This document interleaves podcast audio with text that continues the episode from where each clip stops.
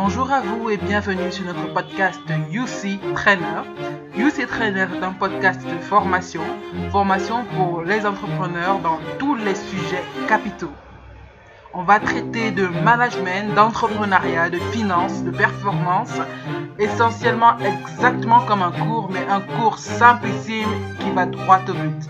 Restez des nôtres pour être challengés. Bonjour à vous et bienvenue sur notre podcast UC Trainer. UC Trainer est un podcast de formation, formation pour les entrepreneurs dans tous les sujets capitaux. On va traiter de management, d'entrepreneuriat, de finances, de performance, essentiellement exactement comme un cours, mais un cours simplissime qui va droit au but. Restez des nôtres pour être challengés. Alors, euh, comme promis, on va euh, poursuivre avec notre cours sur euh, la comptabilité en pratique. On parlait des principes et postulats qui sont derrière en fait la comptabilité et tout. On parlait des règles en fait qui permettent à quelqu'un de comprendre pourquoi est-ce que je note telle opération, pourquoi je note pas celle-ci de telle manière, quelle est la logique derrière la comptabilité. C'est vraiment tout le but de cette partie-ci, c'est de vous parler de la logique qu'il y a derrière l'établissement des comptes et tout ce que vous pouvez concevoir comme étant comptabilité. Maintenant, euh, on va poursuivre, on va s'arrêter. À tout de suite.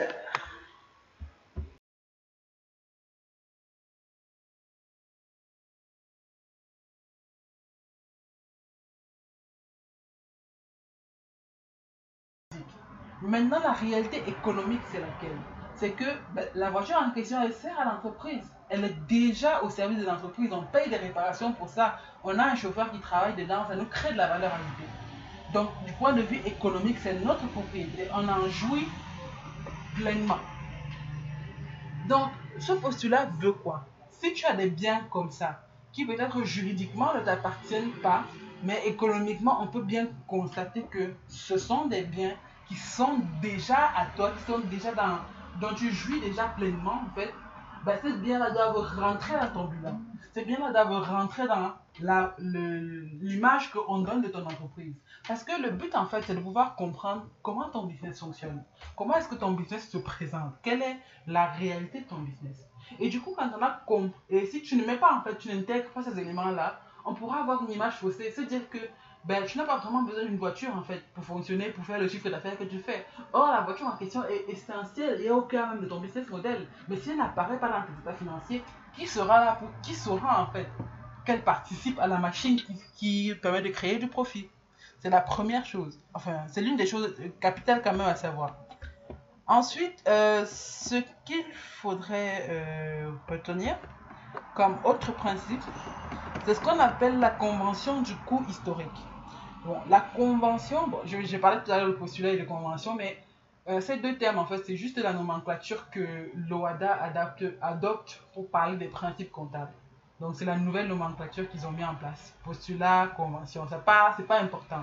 Comme je vous disais, ce n'est vraiment pas ça l'essentiel. L'essentiel, c'est de comprendre, ah tiens, quel est l'esprit derrière ces, ces principes-là? Quelle est cette petite chose-là qu'on doit savoir, qu'on doit avoir en tête en produisant nos, nos états financiers, en montant comment est-ce qu'on va présenter nos états financiers Vous voyez un peu où je veux en venir. Donc, revenons sur la convention du coût historique. La convention du coût historique veut dire quoi? C'est que les biens entrent dans votre bilan à leur coût de production, d'acquisition ou d'usage selon les cas. Qu'est-ce que ça veut dire concrètement? Que ça rentre dans le bilan, ça rentre dans votre patrimoine à euh, son coût de production, son coût d'acquisition ou d'usage selon les cas. Supposons par exemple qu'on vous a euh, donné, offert une voiture. J'aime bien les les voitures parce que j'espère bien m'acheter ma première voiture d'ici peu, en cas de Donc, supposons qu'on vous offre une voiture. Comment est-ce que vous faites pour l'évaluer vu qu'on vous l'a donné gratuitement? À ce moment-là, ce que vous allez prendre en considération de, son, de, de sa valeur dans votre patrimoine, de sa valeur d'entrée, c'est ce qu'on appelle son coût historique. Le coût historique, c'est qu'à ce moment T là, cette voiture-là par exemple, vu qu'il n'y a pas de facture pour évaluer, vu qu'il n'y a pas de, facture de transporteur pour savoir ben, qu'est-ce que je vais mettre en coût de revient, vous pouvez regarder au auprès du marché et savoir qu'à cette âge-là, sur le marché, la valeur d'usage d'un bien qui a cet âge-ci, c'est celle-ci. Et du coup, l'utiliser comme euh, valeur, en fait, d'entrée de, votre bien. C'est justement à ce niveau-ci, pourquoi est-ce qu'on parle de convention? Parce que les conventions, c'est juste des choses sur lesquelles on se met d'accord. On se met d'accord que quand vous acquérez un produit, bien quand vous le produisez de vous-même, ben, il rentre chez vous à son coût de production, à son coût historique, au coût du moment T, au coût que vous avez qui, a, qui, a, qui, a fallu supporter en fait pour qu'il arrive à vous, pour qu'il puisse justement rentrer dans votre patrimoine. Bon, on en parlera peut-être un peu demain avec euh, plus de, détails et plus euh, d'exemples pratiques, mais c'est simplement ça la convention du coût historique. Juste après ça, il y a euh, la convention de prudence. La comptabilité, je pense l'avoir dit aussi, rentre dans la dynamique de tout ce qui est prise de décision et contrôle du risque. Donc, euh, on, va l'aborder aussi un peu plus parce qu'on a vraiment une dimension aussi, parce que je parle beaucoup de finances, de fiscalité, etc. Mais on a aussi une dimension contrôle et autres. Donc, du coup, euh, ce sera important de vraiment prendre le temps de rester avec nous parce qu'il y a beaucoup de choses qu'on va dérouler. Donc, il y a la convention de prudence et la convention de prudence dit quoi? C'est que on tient ses comptes de manière à se rassurer de couvrir les risques probables. Bien sûr, pour une petite entreprise, c'est pas forcément quelque chose de, on va dire quoi, qui vous dit quelque chose entre guillemets. On va parler, on va, on va en parler comme ça. Mais euh, l'idée ici, c'est laquelle? C'est que tout ce qui est risque probable, par exemple, euh, vous avez pratiquement la certitude qu'on va vous porter plainte vous devez déjà commencer à mettre de la valeur de, de, la valeur de côté pour pouvoir couvrir ce risque-là. En comptabilité, ça, se fait au travers des provisions et autres. Maintenant, ça ne concerne pas directement les petites entreprises parce que ben, on se dit que les risques à cette échelle-là ne sont pas tellement considérables. Lorsque vous êtes au-delà de 50 millions, quand même, on, on, panique un peu pour vous. Et du coup, parce que vous êtes dans un système de comptabilité d'engagement et qu'il y a donc justement un engagement probable, vous devez pouvoir le couvrir, vous devez être prudent et voilà, mettre de côté de la valeur, donc créer une sorte de charge, euh, on va dire quoi? Charge probable, bien charge, pas probable parce qu'on a déjà enregistré, mais oui, charge probable qui justement vous permet de garder une partie de l'argent ou de la valeur ajoutée ou de la marge que vous avez pour pouvoir potentiellement couvrir le risque s'il se présente. Donc, euh, c'est ce, qu'il y a derrière le concept de prudence ou la convention de prudence, je préfère dire ça comme ça.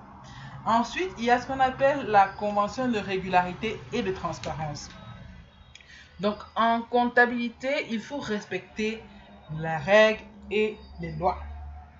Il faut communiquer des informations qui sont véridiques, claires et loyales et ne pas compenser ce que les gens vous doivent et ce que vous leur devez. La convention de régularité et de transparence dit simplement quoi? Première chose, je respecte les règles donc tout ce qui concerne l'OADA, tout ce qui concerne le fisc camerounais ou euh, du Burkina ou du pays dans lequel vous êtes en fait, vous devez pouvoir respecter les règles.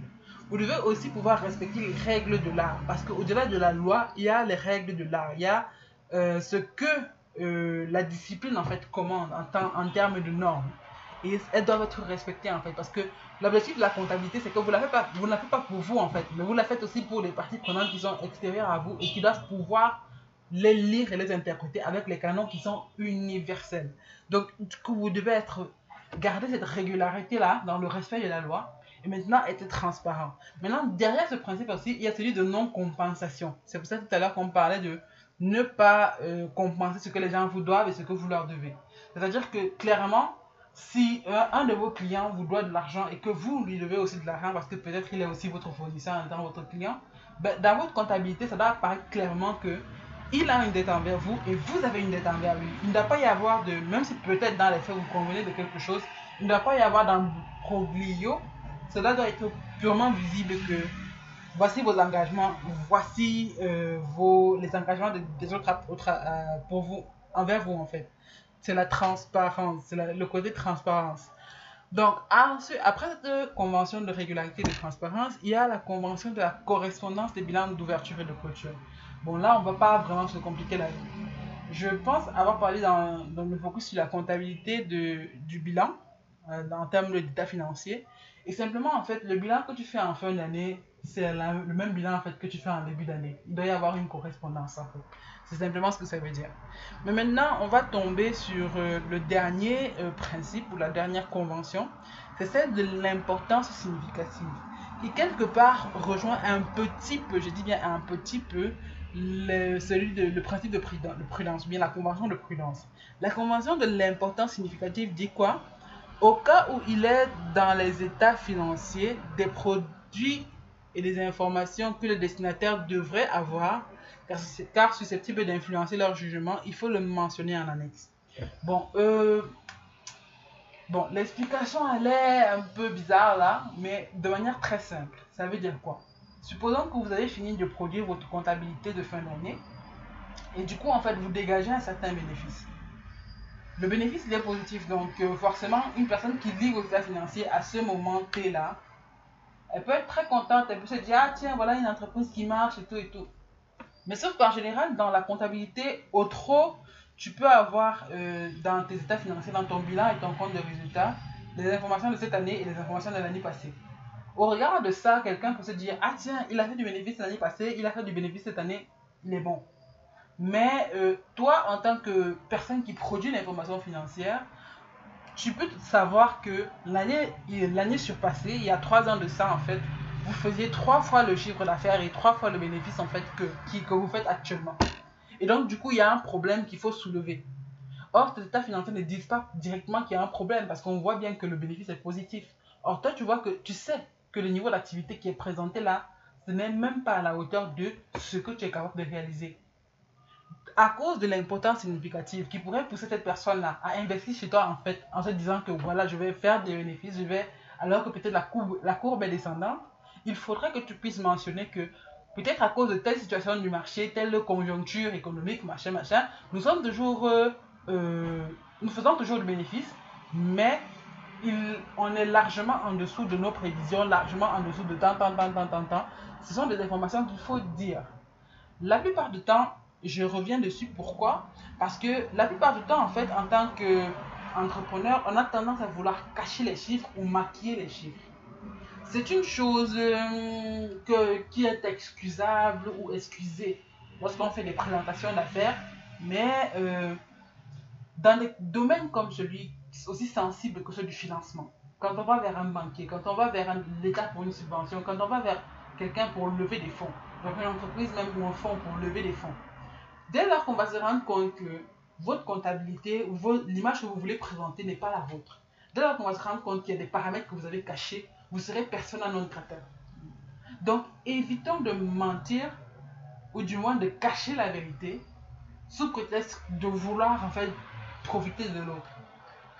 Techniquement, même c'est quelque chose qui devrait être illégal et je suis sûr qu'en fouillant un peu les textes, on pourrait trouver quelque chose à vous reprocher. Mais euh, véritablement, en fait, il est important de comprendre que l'idée c'est d'être transparent, c'est d'être véridique. Bien évidemment, il y a des moyens euh, légaux de présenter la meilleure image possible de sa boîte, même si elle n'est pas forcément dans la meilleure santé financière possible. Mais euh, c'est pas vraiment le focus, c'est pas vraiment l'objectif. Parce qu'il n'y a qu'à partir de la réalité en fait que vous pouvez prendre de vraies décisions. Il n'y a qu'à partir de la réalité en fait que vous pouvez savoir ce sur quoi vous devez travailler, ce sur quoi vous devez vous améliorer. Parce qu'à force de cacher les erreurs, à force de cacher votre situation, vous, continuez de vous embourber dedans en fait. Donc, euh, véritablement, c'est un appel à être vraiment transparent, être vrai, être euh, lisible. Donc là, on a fini de parler des principes et euh, j'aimerais juste les rappeler brièvement. Il y a le principe de l'entité. L'argent de mon entreprise, c'est pas mon entreprise, c'est pas pour moi et ça doit se voir clairement dans ma comptabilité. Il y a le postulat de la comptabilité d'engagement quand quelqu'un prend un engagement envers moi ou que je prends un engagement, ça doit être noté quelque part, il doit y en avoir une trace écrite. Le postulat de spécialisation des exercices, les charges de telle année restent en telle année, les revenus de telle année restent en telle année. Le postulat de la permanence des méthodes, la méthode que j'utilise pour évaluer ou présenter mes comptes aujourd'hui, c'est celle que je regarde demain à moins d'un événement surnaturel.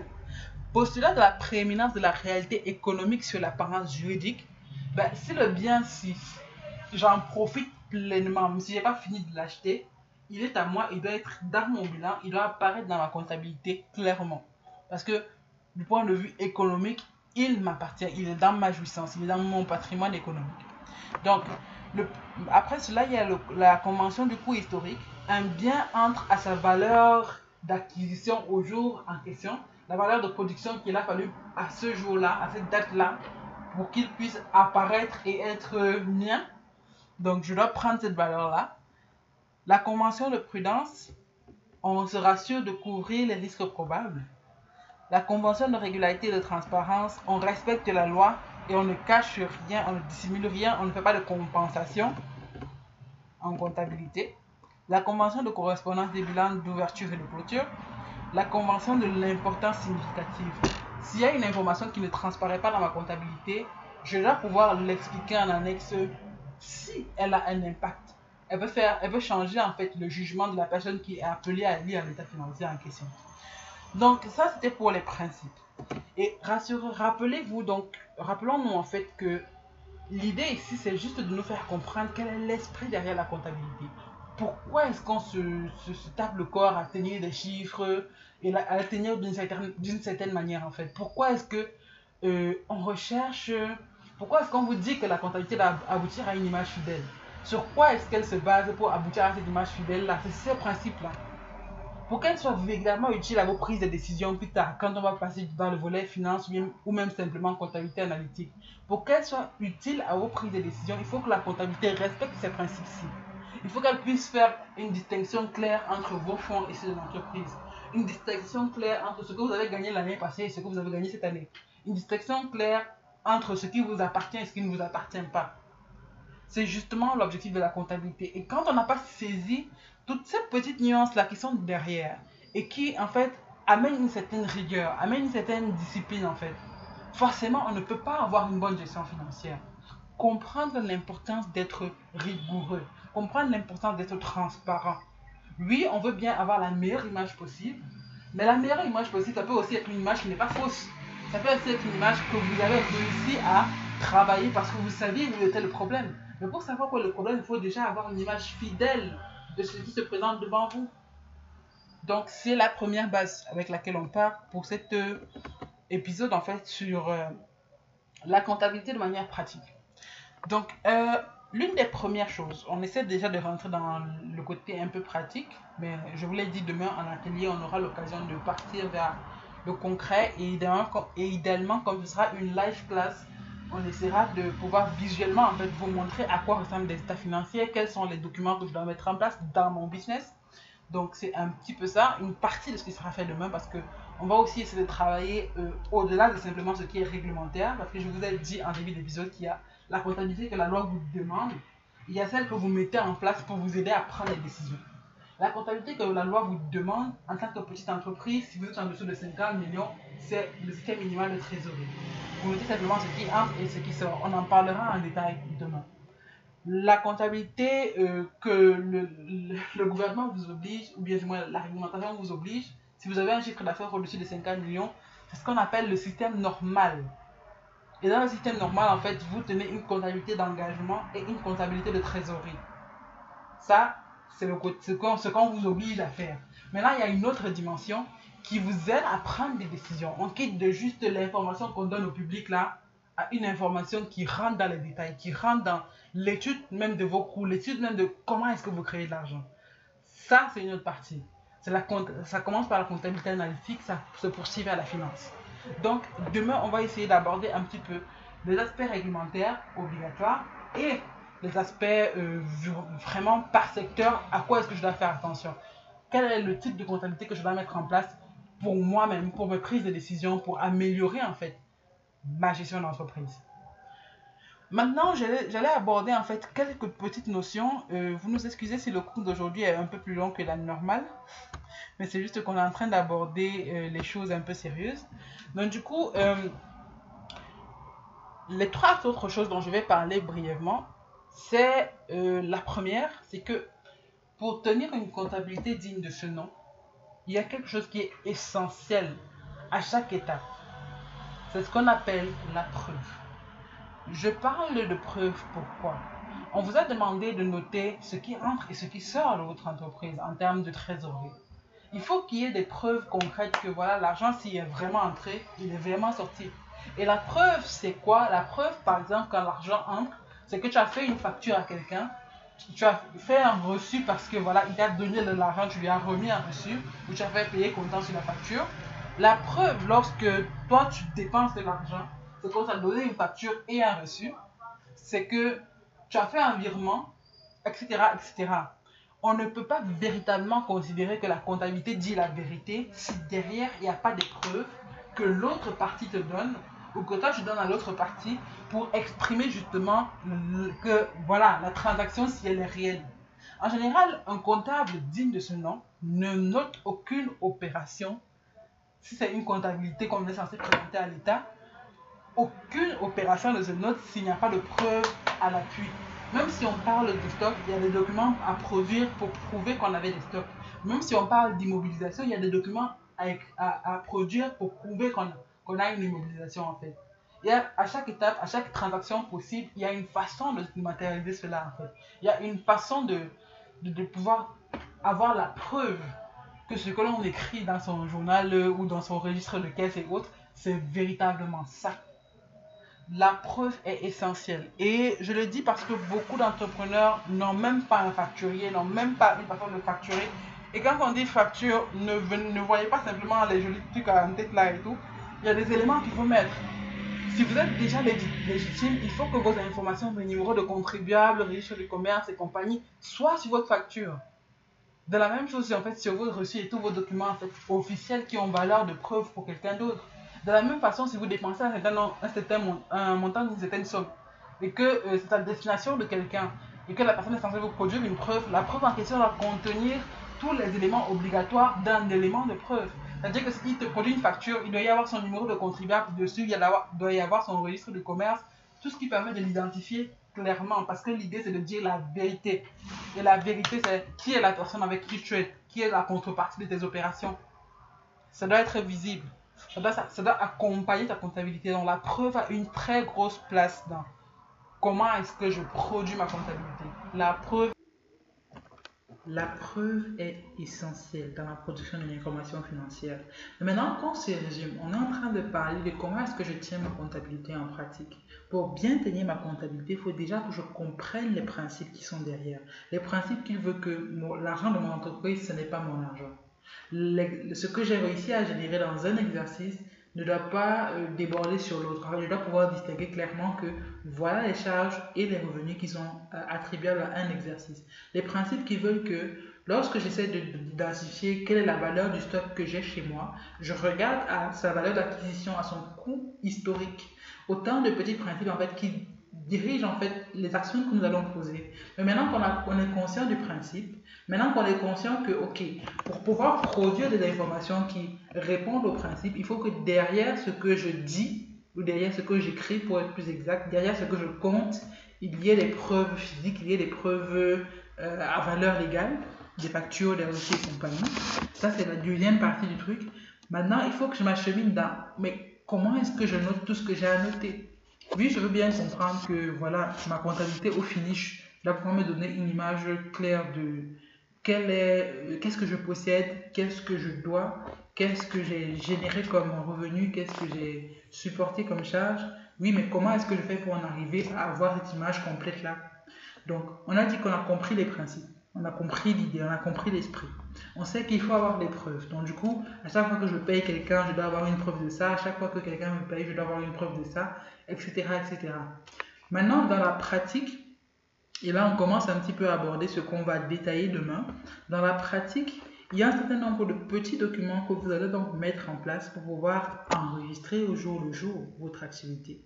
Donc, l'un des premiers documents que vous mettez en place, c'est une sorte de journal. Demain, on va voir un peu plus en détail ces éléments-là, mais premièrement, euh, c'est une sorte de journal. Donc, ça veut dire que chaque jour, je note déjà, vu que je, on reste là dans la situation d'une petite entreprise, hein, parce que dans une grande entreprise, ce ne sera pas un journal de des journaux pour parler de différentes, pour toucher à différents points de l'entreprise, pour toucher à, à certains volets d'engagement, pour toucher, bref, c'est un peu plus compliqué. Mais on est au niveau d'une petite entreprise et en tant qu'entrepreneur ou petite entreprise, ce que je dois premièrement avoir, c'est un journal.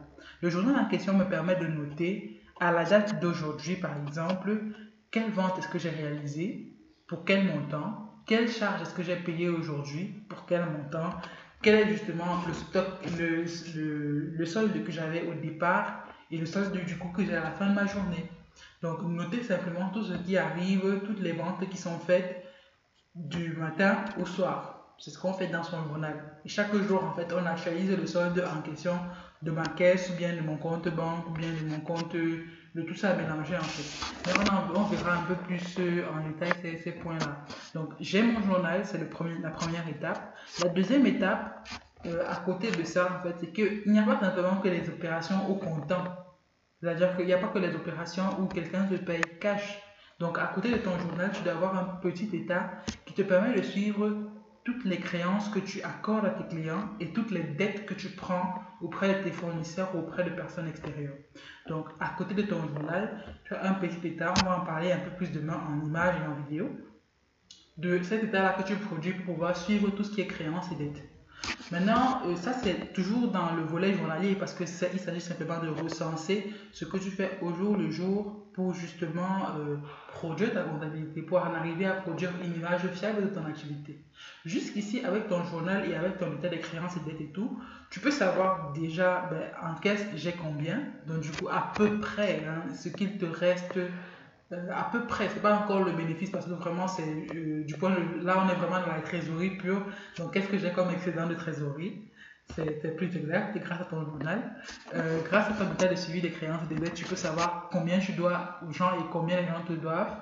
C'est déjà une première chose. Mais maintenant, l'objectif de cette comptabilité, c'est pas juste de rester à cette étape-là de au jour le jour. C'est de pouvoir justement t'arrêter peut-être tous les trois mois, peut-être tous les six mois, peut-être à l'année, ce qui arrive le plus souvent Maintenant, produire les états financiers. Je crois qu'on a peut-être déjà évoqué ça quand on parlait de comptabilité, mais les états financiers qu'on produit en fin d'année, c'est lesquels?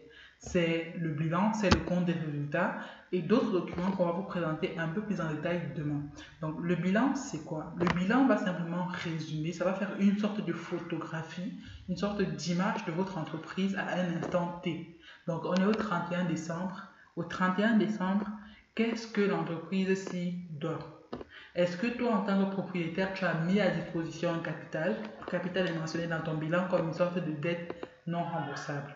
Est-ce qu'il y a d'autres personnes avec toi qui ont mis de l'argent et c'est des, actionnaires? C'est considéré ça rentre dans le capital de l'entreprise et c'est au passif du bilan. Donc, est-ce que tu as emprunté de l'argent à ta banque ou bien à la tontine ou à je ne sais pas quoi? Ça rentre dans le passif du bilan.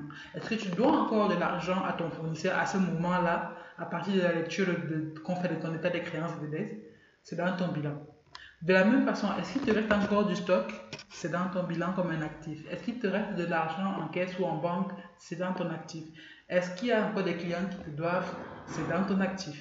Donc le bilan va présenter la photographie ou du moins les grands ensembles de qu'est-ce que je dois, qu'est-ce que je possède. Si tu as de l'immobilier, si tu as des, euh, des véhicules, si tu, as, si tu as des immobilisations, ça va se retrouver dans ton bilan. Maintenant, à côté du bilan, il y a ce qu'on appelle le compte de résultats. Le compte de résultats, c'est simplement un état qui va te dire, voilà, toute l'activité que tu as menée de janvier à décembre, voilà ce qu'elle t'a coûté, voilà ce qu'elle t'a rapporté. Voilà ce qu'elle t'a coûté, voilà ce qu'elle t'a rapporté. Donc maintenant, la nuance qu'on va faire, et on va l'expliquer un peu plus en détail demain, c'est que même si on reste dans une comptabilité de trésorerie, il y a des petits éléments que tu vas inclure qui vont justement te permettre de quitter de, ok, j'ai regardé au cash, mais maintenant, je regarde le flux financier. On va intégrer par exemple euh, en termes de charges, des charges non déguisables comme des amortissements, surtout si tu as des biens immobiliers d'une certaine importance. On va inclure des charges comme les variations de stock si tu es dans le commerce. Donc, il y a des petits trucs qu'on va intégrer à la comptabilité que tu faisais euh, dans tes journées et tout, qui était purement une comptabilité de trésorerie, pour en aboutir à comprendre ton entreprise du point de vue des flux.